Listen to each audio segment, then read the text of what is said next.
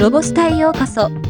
この番組は、ロボットスタートによる、ロボット、AI、音声業界のニュースをお届けする番組です。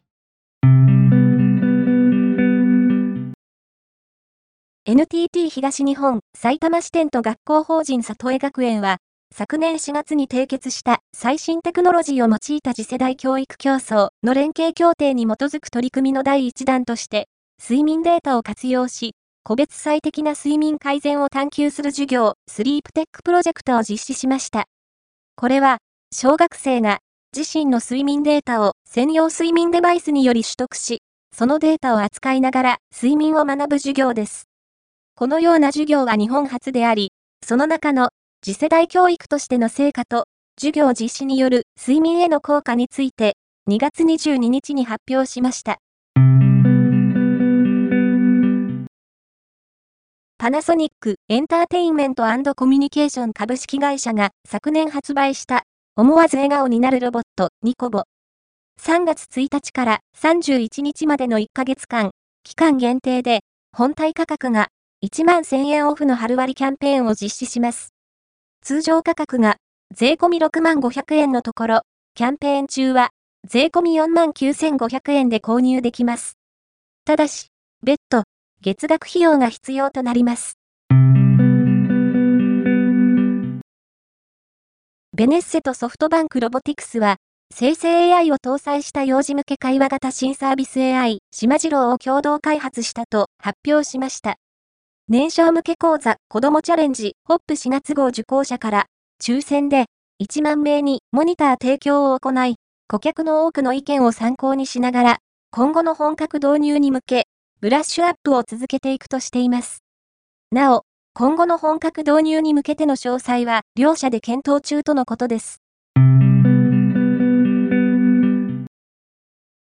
工場、倉庫のスマート化事業を展開するインダストリーアルファは、NTT 東日本のスマートファクトリーロジスティクスラボにおいて、ローカル 5G を活用した最先端 AMR 暁の展示を開始したと発表しました。ローカル5ギガを活用した AMR の可能性を広く紹介し、スマートファクトリーの実現に向けたイノベーションの促進を目指すとしています。オルツは3月28日にベルサール東京日本橋にてオルツカンファレンス2024-0の衝撃 AI と人変革か連続かを開催します。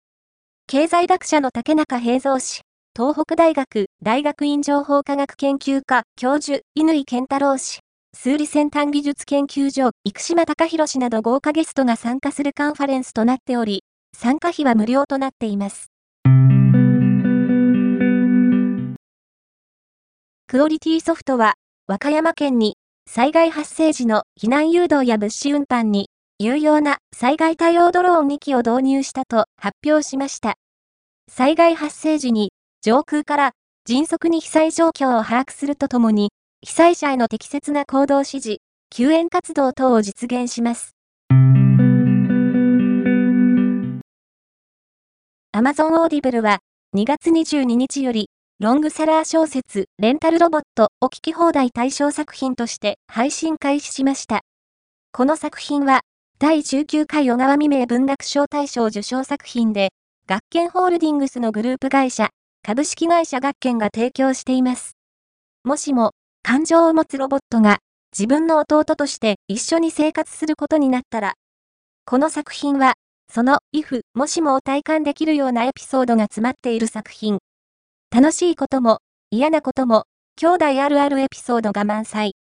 兄弟愛、家族愛が根底に描かれており、本当の兄弟、家族とは何か？を考えさせられる作品となっています。今回のニュースは以上です。もっと詳しい情報を知りたい場合、ロボスタで検索してみてください。ではまたお会いしましょう。